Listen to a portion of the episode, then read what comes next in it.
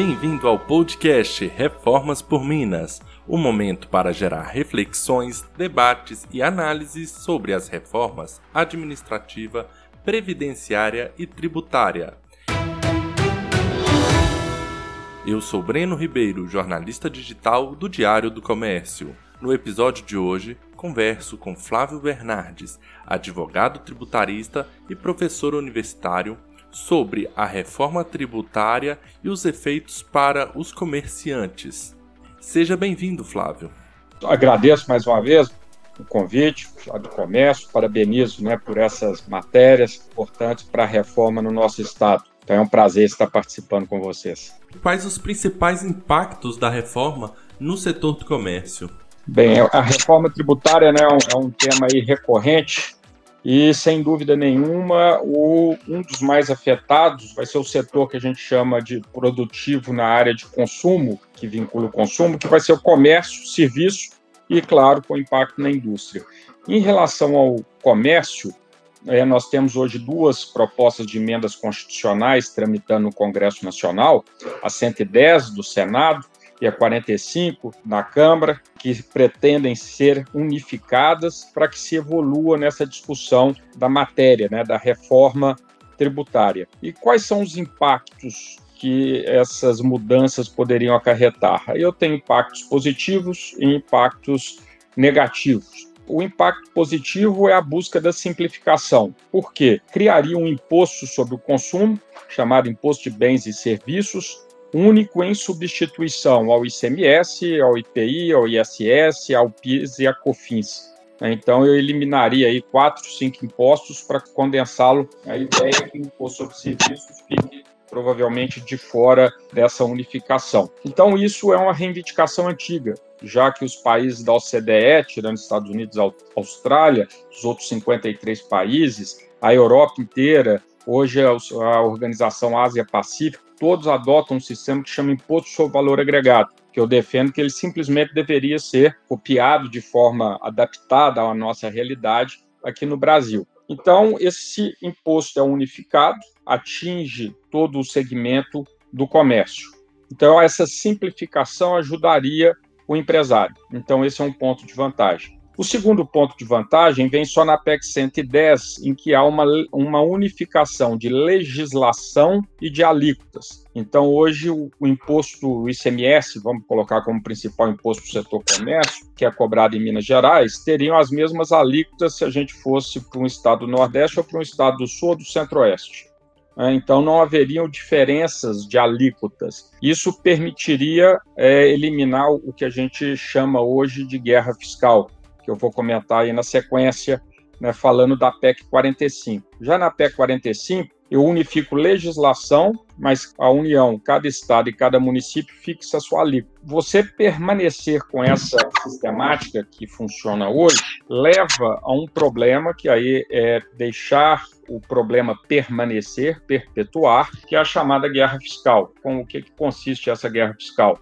Os estados ficam brigando para atrair investimentos, diminuindo o valor do tributo, do imposto cobrado. Isso gera dois efeitos. Primeiro, a diminuição da arrecadação, sendo que o Estado precisa de recursos, vai acabar sendo compensado em outra área, em outro setor. Segundo, é o fato de que, com essa diferenciação, eu estou permitindo uma eventual concorrência desleal, que a gente chama. Um Estado diminui a alíquota, o outro aumenta, então as empresas podem tender a migrar. Então esses são pontos que a gente está, nós estamos aguardando, né? E tem uma terceira proposta que não é propriamente reforma tributária, mas traz impactos diretos para o setor de comércio, que foi a proposta apresentada pelo governo federal, né? O projeto de lei 3887, que cria a CBS, a Contribuição sobre Bens e Serviços.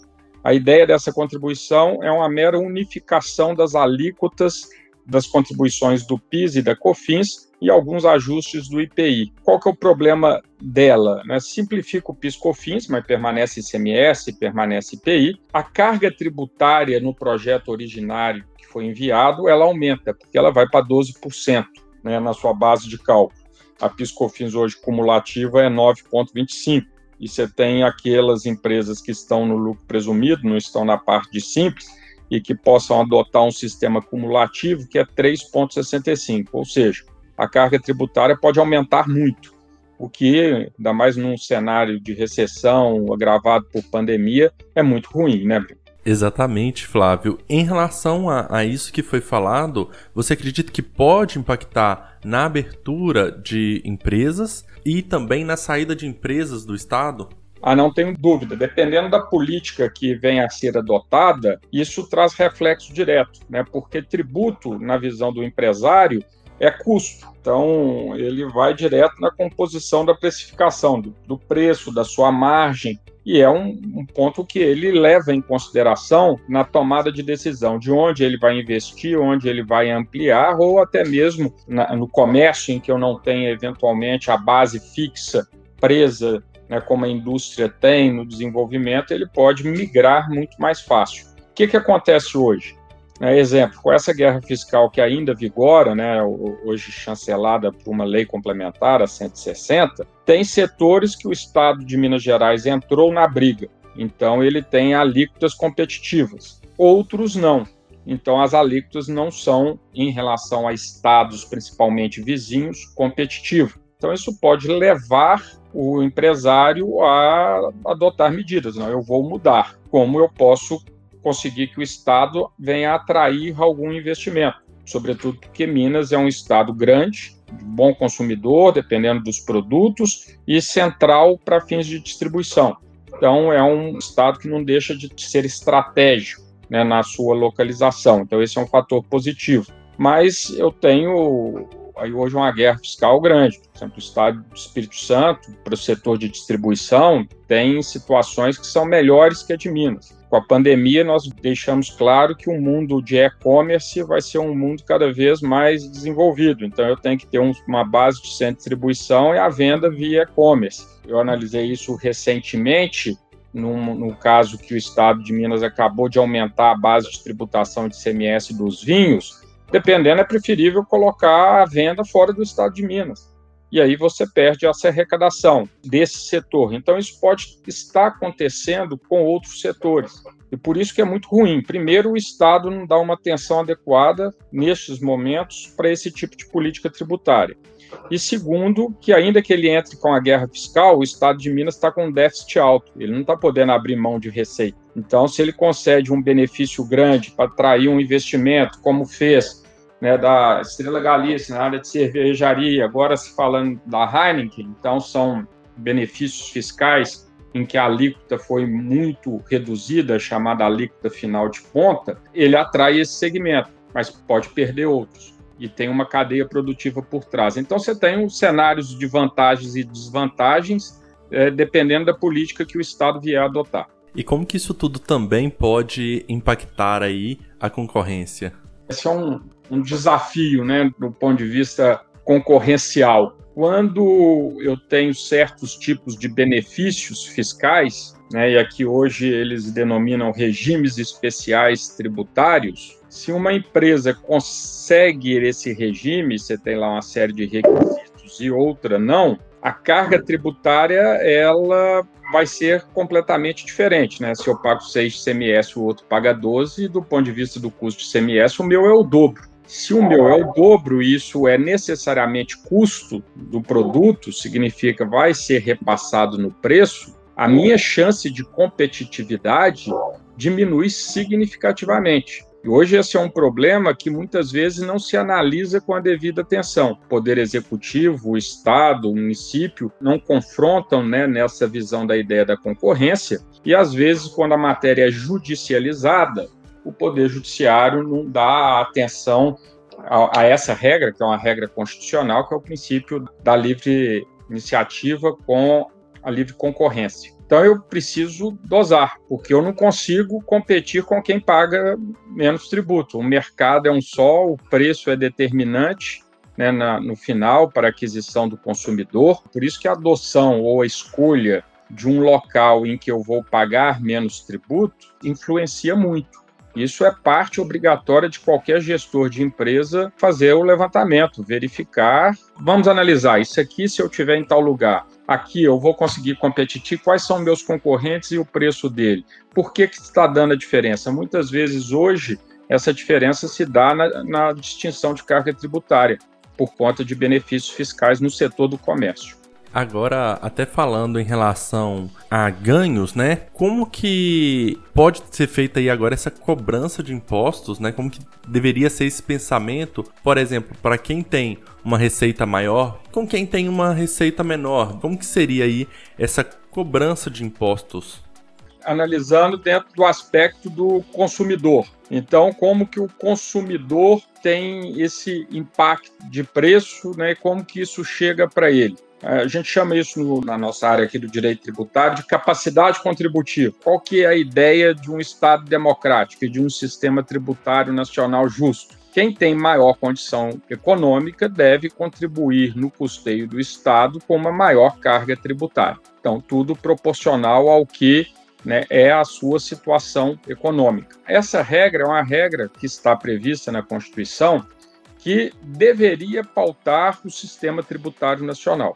Qual que é o problema na tributação do ICMS né, e nos tributos sobre o consumo de uma forma geral? Que eu não consigo, quando a gente vai lá comprar um produto, eu não consigo identificar se quem está cobrando tem uma capacidade ruim, pequena, média, maior, gigantesca, né? Qual que é a situação de quem está comprando? A gente não tem uma carteirinha para identificar. Essa pergunta não se faz, eu não tenho como mensurar isso tecnicamente. Então, qual que foi o critério criado nesse tipo de tributo? É o que a gente chama de seletividade fiscal. Se o tributo é um tributo essencial, pressupõe que você vai ter uma classe com menor poder aquisitivo adquirindo este produto. Então, a sua alíquota deve ser menor. Isso hoje existe, embora não seja bem aplicado nos estados, inclusive no estado de Minas. Isso está previsto na PEC 110. A PEC 45, por sua vez, fala não, tem que ser a mesma alíquota para todos os produtos. Né? Então, eu tenho lá, cesta básica, 7%.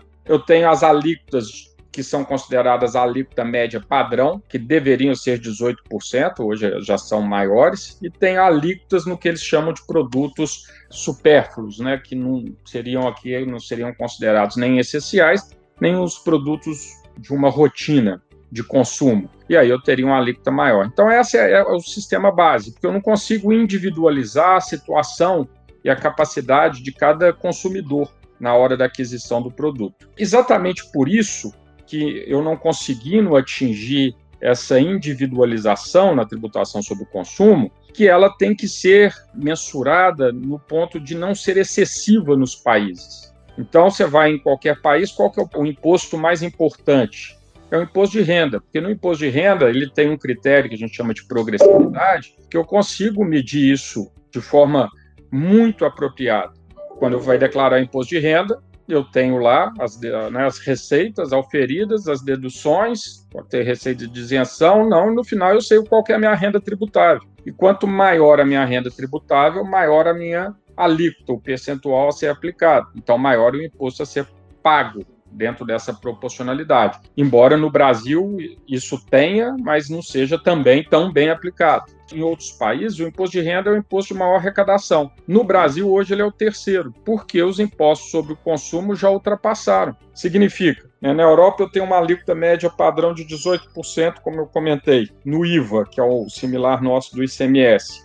Aqui você pode dobrar essa alíquota. Por quê? Porque além do ICMS já ser maior, eu ainda tenho PIS e COFINS e eventualmente eu posso ter IPI no setor do comércio. Ou seja, uma carga tributária que né, nesses países, estou falando Europa, porque países do OCDE desenvolvidos utilizam esse sistema há décadas e décadas. Eles têm ali essa carga média e a tributação maior sobre a renda e patrimônio. O Brasil inverteu. Como está mais fácil e é menos questionável porque o consumidor não consegue enxergar exatamente quanto que ele está suportando de carga tributária, não tem a mobilização do consumidor e o empresário ele repassa isso no preço, o Brasil adotou uma política indevida tributária de aumentar a tributação sobre o consumo. É exatamente esse cenário que a gente denomina hoje de regressividade fiscal. Significa que o sistema está cada vez mais injusto, que ele está sendo financiado, o Estado